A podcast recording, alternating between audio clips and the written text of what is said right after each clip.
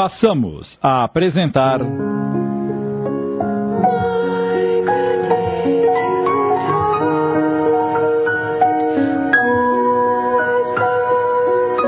Alma e Coração.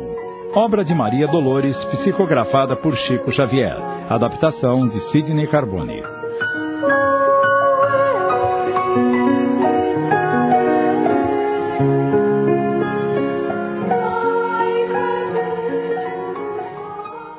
História de hoje: Paterno Amor.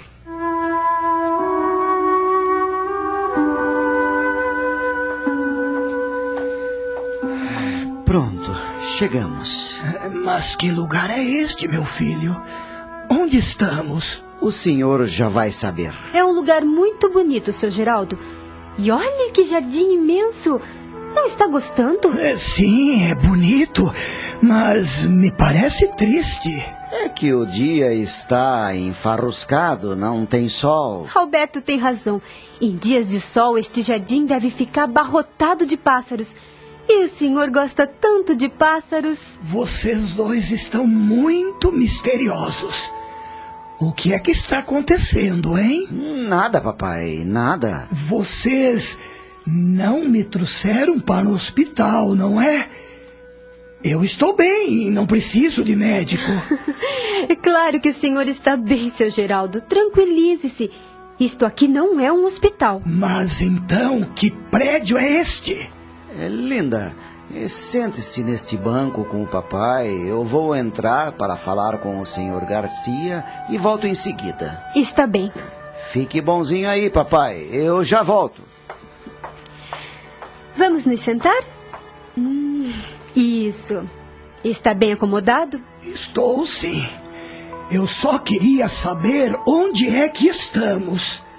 Não me lembro de ter vindo aqui antes. Vamos esperar o Alberto voltar e ele lhe diz. A construção era enorme. Os corredores imensos, ladeados por um vasto jardim cheio de árvores frondosas. Linda acomodou o sogro no banco e ficou andando de um lado para o outro, à espera do marido. Geraldo, velhinho de 82 anos, nem de longe imaginava que estava em um asilo.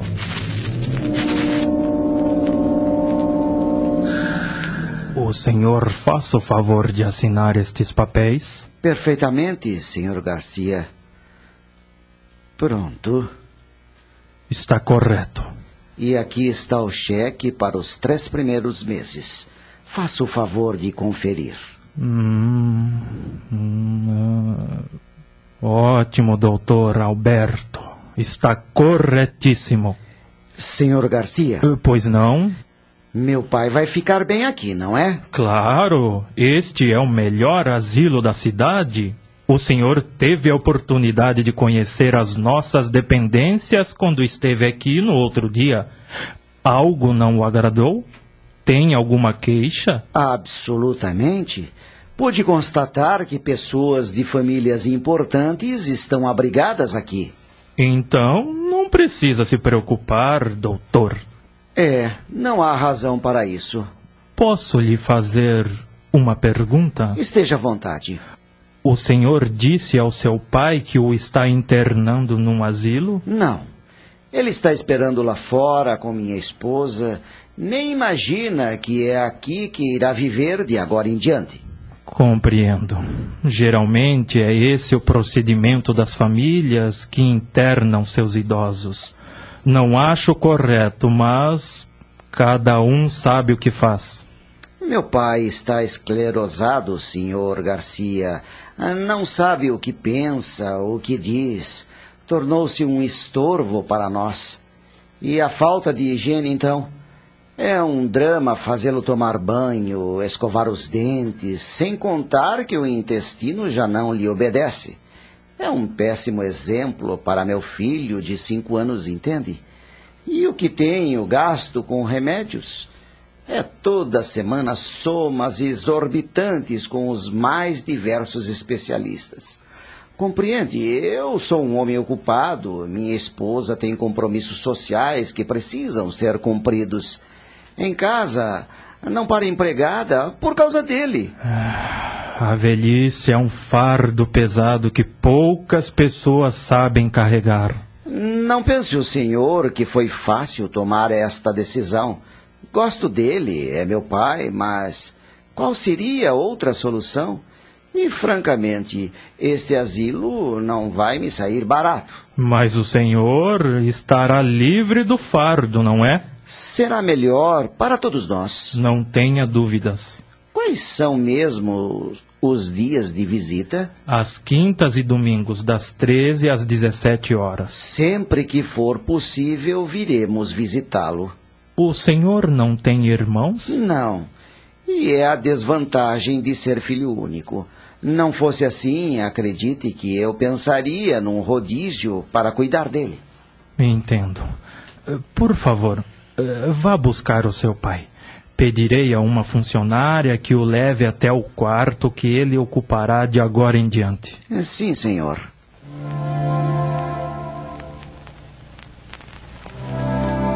Minutos depois, Geraldo entrava no quarto que lhe fora designado, acompanhado do filho, da nora e de uma enfermeira. O velho inspecionou o modesto aposento e perguntou triste: O que significa isto, meu filho? Por que não me diz onde estamos? Papai, esta é uma casa para idosos. Linda, eu e Fabinho vamos viajar para a Europa e o senhor ficará hospedado aqui por uns meses. Casa de idosos? Um asilo, seu Geraldo. Isto aqui é um asilo. Um asilo? Vocês estão me jogando num asilo? Claro que não. É uma internação temporária. Quando voltarmos, viremos buscá-lo. O senhor não pode ficar sozinho em casa. Aqui será bem tratado e terá companhia. Mas estarei longe do meu neto. E você sabe que eu não fico longe do Fabinho. Eu sei, mas não tem outro jeito. E quando é que vocês voltam? Bem, eu acho que. que... Em setembro. Em setembro estaremos de volta e viremos buscá-lo. E Quanto falta para chegar setembro? Ora, faltam.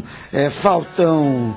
Notando a aflição nos olhos do pobre velho, Eunice, a enfermeira, disse carinhosa: Menos do que o senhor imagina, seu Geraldo. É, quem é você? Me chamo Eunice e vou cuidar do senhor. Espero que sejamos bons amigos. Olha aí, está vendo? O senhor já conseguiu arrumar uma amiga. Dona Eunice, por favor, cuide dele com muito carinho, está bem? Os senhores podem ficar tranquilos. Todos os nossos internos são tratados com carinho. Duas lágrimas deslizaram pelas faces enrugadas do velhinho e ele disse com voz tremente: Eu não queria ficar longe de vocês, muito menos do meu neto. Me dá um beijo de até breve. Eu te amo muito, papai. Eu também te amo, meu filho. Por favor, não me abandone. Claro que não, papai. Vamos, querida? Vamos. Vão com Deus. Assim que a porta se fechou, Eunice retirou do armário um camisolão azul e disse ao velho: Muito bem, seu Geraldo. Enquanto eu desfaço sua mala, o senhor tira essa roupa e veste isto. É o uniforme do asilo. Assim que deixaram a imponente construção, antes de tomarem o carro que os conduziria de volta a casa. Graças a Deus. Pensei que não queríamos nos livrar daquele velho maldito. Eu também. E o filho ingrato, em conivência com a esposa prepotente, nunca mais voltou para buscar o pai.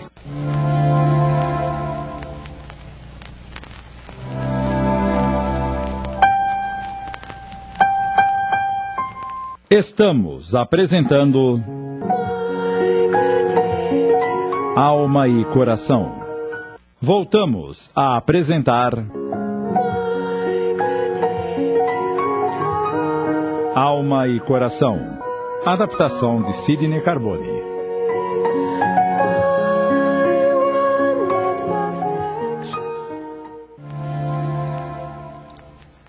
Restava, entretanto, um consolo ao velho.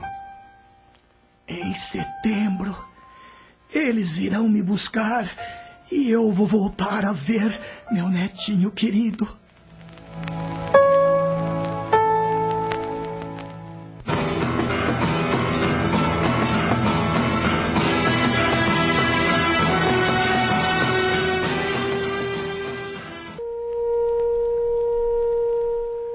Setembro chegou e no primeiro dia, como Geraldo não compareceu ao refeitório para o café da manhã, Eunice, preocupada, foi ao seu quarto saber o que estava acontecendo.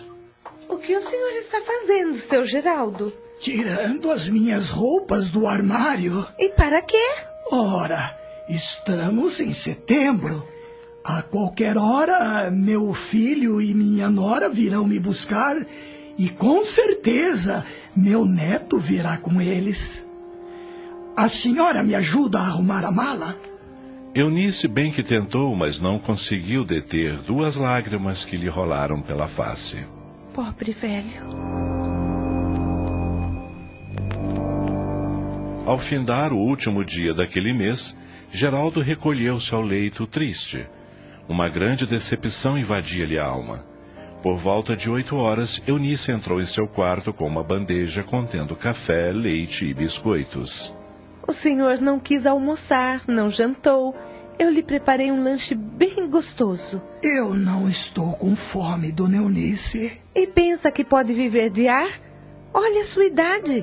Se não se alimentar, vai acabar ficando doente. Alberto e Linda me prometeram que viriam me buscar. O mês acabou e nada deles aparecerem. O que teria acontecido? Ora, vai ver, eles ainda não regressaram da Europa. A senhora acha? Estamos em plena primavera e nesta época os transportes são muito concorridos. Talvez eles não tenham conseguido passagem para voltar. É, acho que a senhora tem razão. Pode ser isso mesmo. E então, vamos tomar o lanche? Os biscoitinhos estão fresquinhos e deliciosos. E olhe, eu botei até um vasinho com uma rosa na bandeja para deixar o senhor mais alegre. A senhora é muito carinhosa comigo, dona Eunice. Porque o senhor é um velhinho simpático e lembra muito meu falecido pai.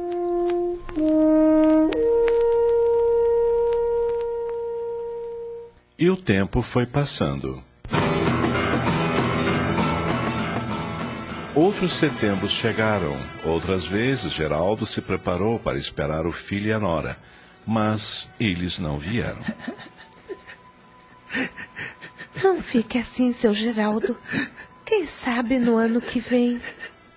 Sim, no ano que vem.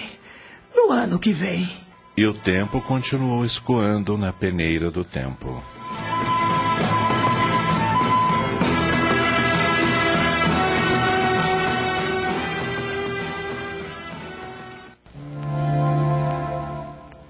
Certa vez, coincidentemente, no mês de setembro, um prestigiado político da cidade visitou o asilo a fim de presentear os internos.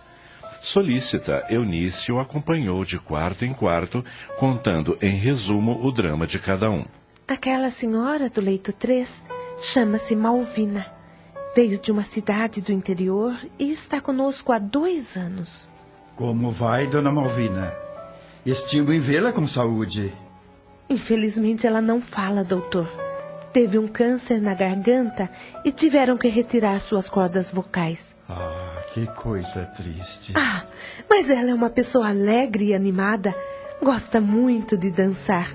A família a visita só uma vez por mês, por causa da distância. Mas quando vem, é uma festa. É muito importante a visita da família a um lugar como este. Com toda certeza. Ninguém gosta de se sentir abandonado, não é mesmo? Afinal de contas, um asilo não é um depósito humano. Há quanto tempo a senhora trabalha aqui? 21 anos, doutor. É uma vida, não? Uma vida mesclada de tristezas e alegrias. Eu já vi muita coisa por aqui, doutor, boas e ruins. Mas vamos agora para a ala masculina. Depois de percorrerem vários quartos, Eunício leva ao de Geraldo. Este, sentado na cama, vestido com o mesmo terno com que chegara ao asilo, tinha no colo uma pequena mala. E este é o nosso querido seu Geraldo.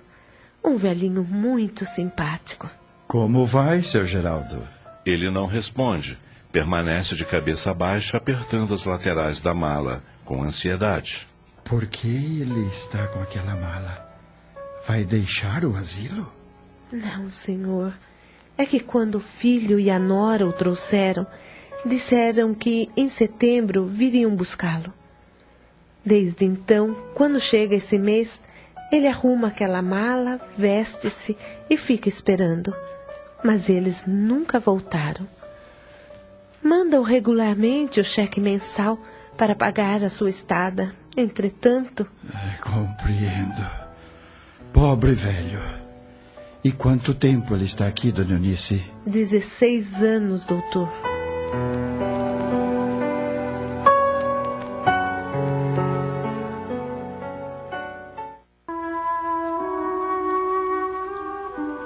Geraldo viveu mais dois anos esperando inutilmente pela volta do filho.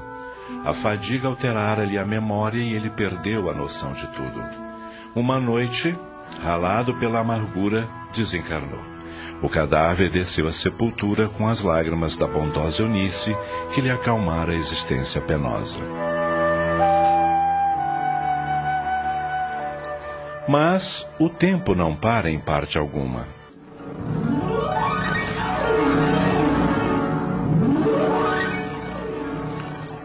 Trinta anos depois, de coração batido e passos trôpegos, o homem que internara o esquecido velhinho apercebe-se que a morte chega e lhe cerca a existência.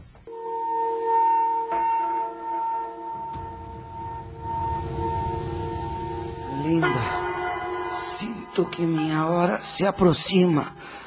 Quero despedir-me do nosso filho Fábio. Ligue para Paris e peça que ele volte o mais breve possível. Eu já liguei ontem à noite, mas ele me disse que não vai interromper as suas férias.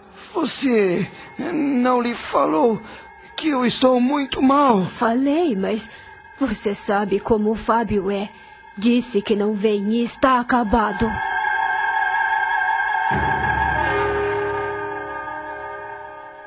Alberto agonizava na mais completa solidão. Há muito Linda deixara de amá-lo e só permanecia com ele por causa de seu dinheiro. Fábio, o filho, era um ser amoral, inconsequente, que não amava ninguém. E ante o infortúnio da separação. Deus, tende piedade de mim. Mas a morte o reclama e o corpo lhe esfria.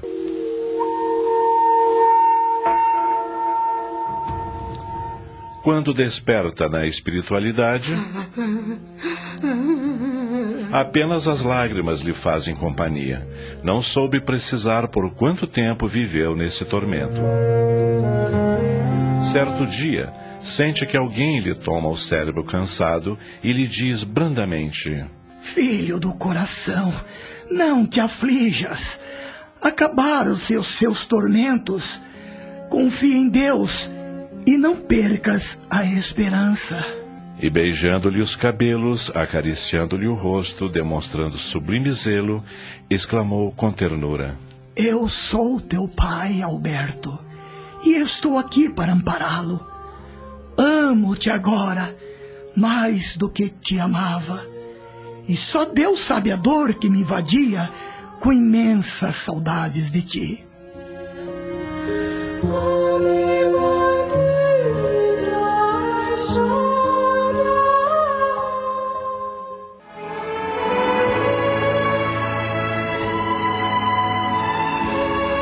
Sentiríamos se vivêssemos situação parecida? Como estamos nos comportando diante de pais idosos, filhos problemas e irmãos em geral que necessitam de amparo afetivo como todos nós? Estes relatos têm a finalidade de chamar nossa atenção para as realidades da vida e do passar do tempo que tudo modifica. Em casos como o de hoje, o amor de pai superou toda ingratidão e egoísmo e entregou-se a ajudar o filho que vivia os efeitos de atitudes nada fraternais.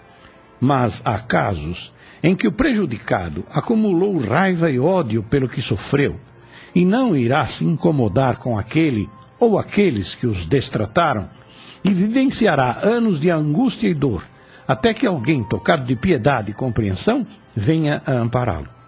Esta realidade pode ser chamada de inferno, que terá uma duração regulada pela intensidade de suas ações egoístas.